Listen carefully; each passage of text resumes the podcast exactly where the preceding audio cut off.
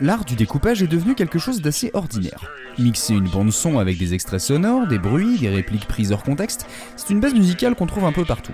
Tiens, par exemple, combien de génériques d'émissions connaissez-vous qui reprennent cette méthode? On le fait déjà chez nous, et ça a été assez rapide à composer. Il faut trouver les extraits efficaces et cohérents avec le reste, mais la marche à suivre est évidente. Une base rythmique avec une percussion et une basse, une mélodie qui correspond, des bruits enregistrés dans la cuisine, des citations gastronomiques dans des films, et on a mixé le tout. Mais un tel patchwork n'a pas toujours été évident. Il a fallu que des DJ créent le modèle avec du matériel et des techniques inconnues du grand public. Alors quand des artistes du scotch ont su faire cohabiter des petits bouts de trucs indépendants dans un collage cohérent, on n'a pas appelé ça un simple mix, on a appelé ça des leçons. Des leçons qui ont eu beaucoup d'élèves et même plusieurs profs. C'est la même, mais pas pareil.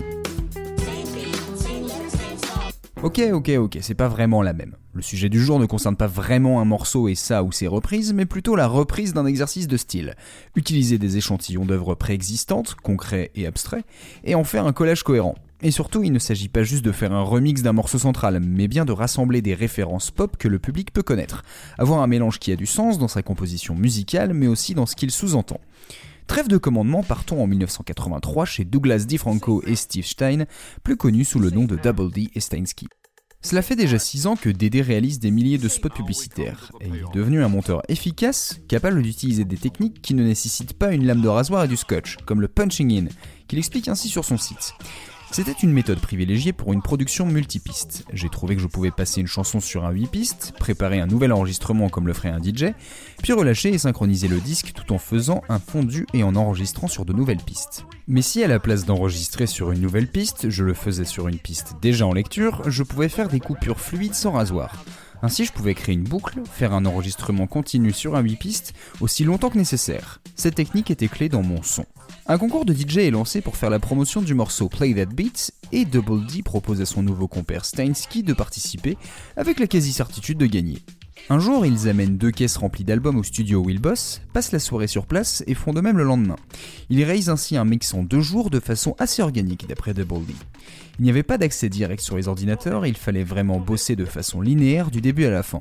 On a choisi quelque chose pour commencer, on se demandait sans arrêt, et quoi après? Les deux bidouilleurs sortent un stock improbable de samples de leur placard, un mélange de morceaux de soul, de funk, de disco et des répliques de films, d'émissions. On obtient un pot pourri cohérent où tout s'emboîte.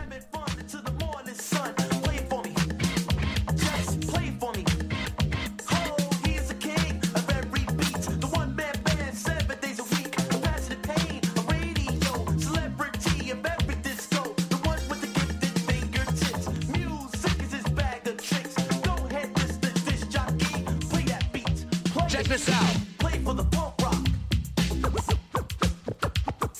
Play for the hip hop. Play it on the radio. Sharon, do you love the Supreme Team show?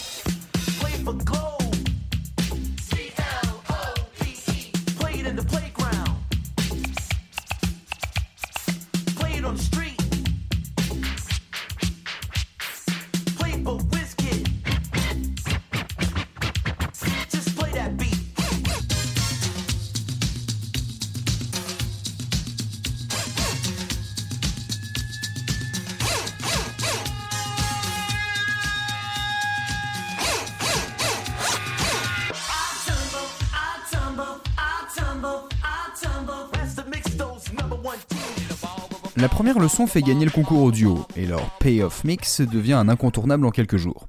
Évidemment, l'exercice de style reste non lucratif car il serait impossible d'obtenir les droits d'exploitation sur tous ces samples. Et puis aussi, il faut le dire, Double et Steinsky n'ont pas inventé cette technique de collage entre musique et réplique. Pour ça, il faut remonter sans doute à 1956 et un certain Dickie Goodman. Ce musicien et producteur new-yorkais a initié le break-in.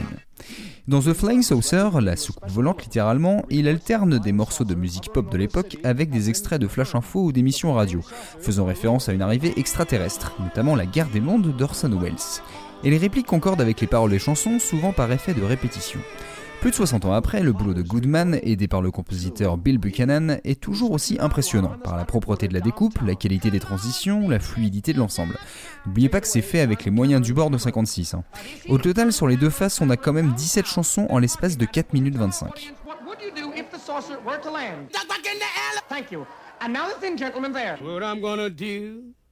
It's hard to tell. Uh, the gentleman with the guitar, what would you do, sir? Take a walk down the street. Thank you. I Return you now. This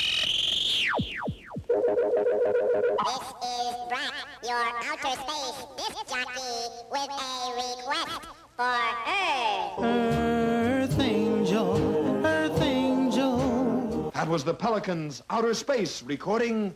Il pourrait s'agir du premier exemple de mashup jamais fait, et comme tous ses descendants, The Flying Saucer a fait face à la loi et au non-respect du droit d'auteur.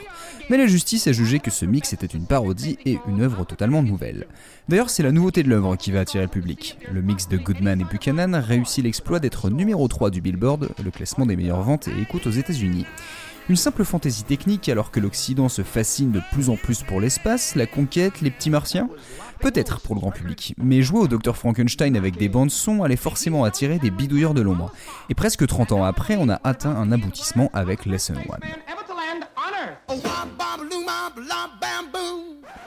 En 1984, Double D et Steinsky s'attaquent cette fois à James Brown. En l'espace de deux week-ends, neuf morceaux du roi de la funk sont découpés et mélangés avec des ingrédients similaires à la première fois. Au milieu de tout, on retrouve des phrases de Bugs Bunny, Titi, l'inspecteur Harry ou encore Orson Welles lors du feuilleton radio La guerre des mondes. Encore une fois. Et à noter qu'on retrouve une nouvelle fois Play That Beat dans cette deuxième leçon. Lesson 2. I'd like to know, are you really ready for some super dynamite soul? Introducing the world's greatest entertainer, Mr. Dynamite, the amazing Mr. Please Please himself, the hardest working man in show business. Ladies and gentlemen, the star of the show, Jay! Brown, brown, brown, brown, brown, brown. Get up, get on up, get up, get on up, stay on the scene, get on up, like a sex machine, get on up,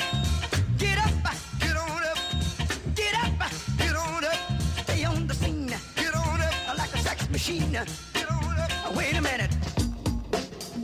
Funk, yeah. Funk, yeah. Funk, funk, funk, yeah, yeah. Funk, funk. I thought I got a pretty cat. Puis l'année suivante, le duo décide de s'attaquer à un mix consacré au hip-hop. Colocataires dans un appartement de Brooklyn, Double et Steinsky enregistrent à la maison leur troisième leçon, avec forcément moins de matos qu'en studio et l'obligation d'être très précis dans tous les réglages, les niveaux, les effets, le genre de contrainte qui finalement est une aubaine. Cet opus numéro 3 est, comme l'appelle le critique Robert Christgau, un cauchemar administratif. Un lancement d'Otis Redding, un discours de Kennedy, une pincée du Flying Saucer de 56, une blague de Groucho Marx. Le tout est parsemé sur des lignes de percussion qui portent des extraits de funk, de disco et désormais de production hip-hop. Lesson 3 est clairement la navette qui voyage le plus dans le temps entre les années 30 et les années 80.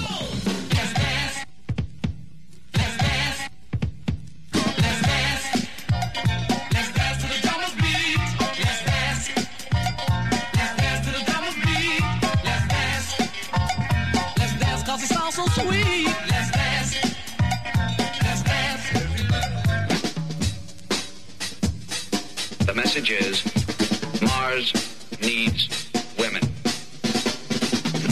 We interrupt this record to bring you a special bulletin.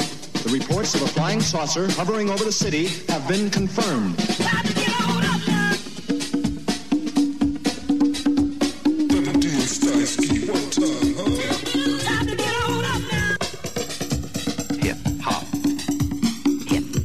Trois leçons de découpage sont des références pour les apprentis DJ à l'aube des 90s. En 1989, le premier album de De Soul rend hommage au troisième cours avec le morceau The Magic Number, un futur classique qui reprend de nombreux samples de Lesson 3. It's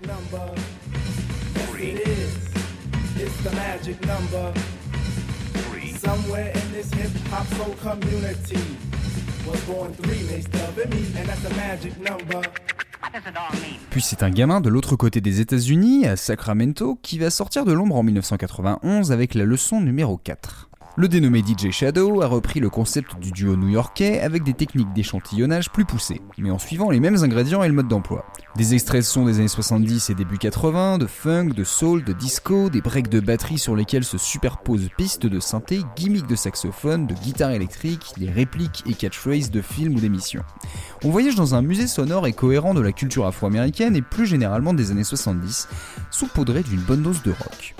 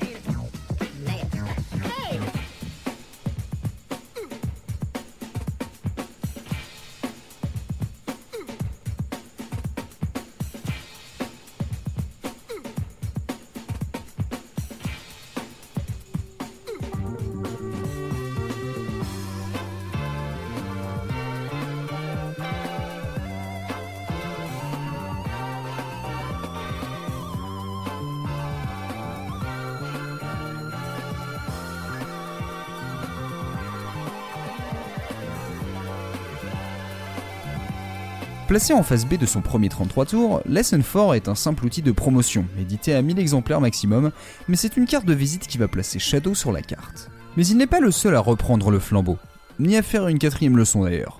Deux ans après, c'est Cut Chemist, apparemment pas au courant de l'existence du boulot de DJ Shadow, qui sort sa propre version. Le DJ de Los Angeles offre une approche différente de la leçon. Il se concentre principalement sur des sons de radio avec beaucoup de scratching. Les parties mélodiques sont moins importantes et on se concentre plus sur la rythmique. Les sons proviennent principalement du hip-hop et des années 80. C'est moins dansant, moins coloré, mais on va plus à l'essentiel.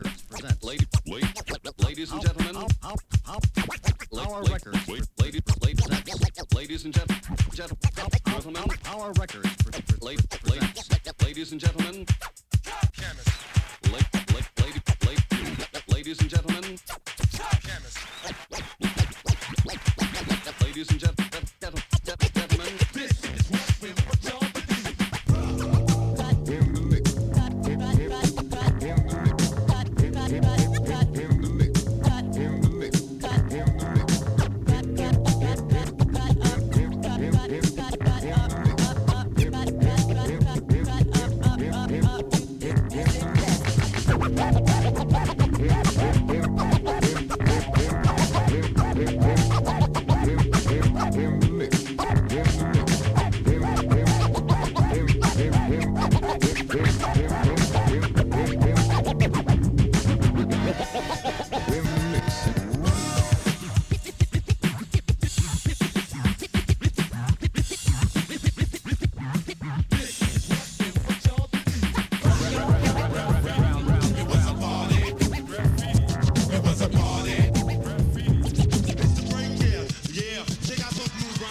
Chemist va continuer à optimiser la leçon avec un mix baptisé The Lecture, publié en 97 sur un EP du groupe Jurassic 5, et qui sera numéroté 6. Il existe d'autres adaptations faites par la suite par d'autres producteurs, une leçon anglaise, un épisode 7, mais ce qui est surtout marrant à voir, c'est la filiation. Cut Chemist et DJ Shadow ont joué des lessons en live, et ont même fait un set tous les deux en 2000 avec Stainsky. On a donc un des deux profs originaux qui vient enseigner avec ses deux héritiers, et on a donc droit à un mégamix des mégamix. La culture du mashup s'est plus que démocratisée ces 30 dernières années, parce qu'avoir une œuvre difforme mais pleine de références est une approche qui nous flatte les neurones. Et aussi parce qu'on a à la fois le matériel informatique pour jouer facilement aux apprentis chirurgiens, et le cahier des charges pour façonner ces mélanges. Tout bêtement, euh, on a pris des leçons.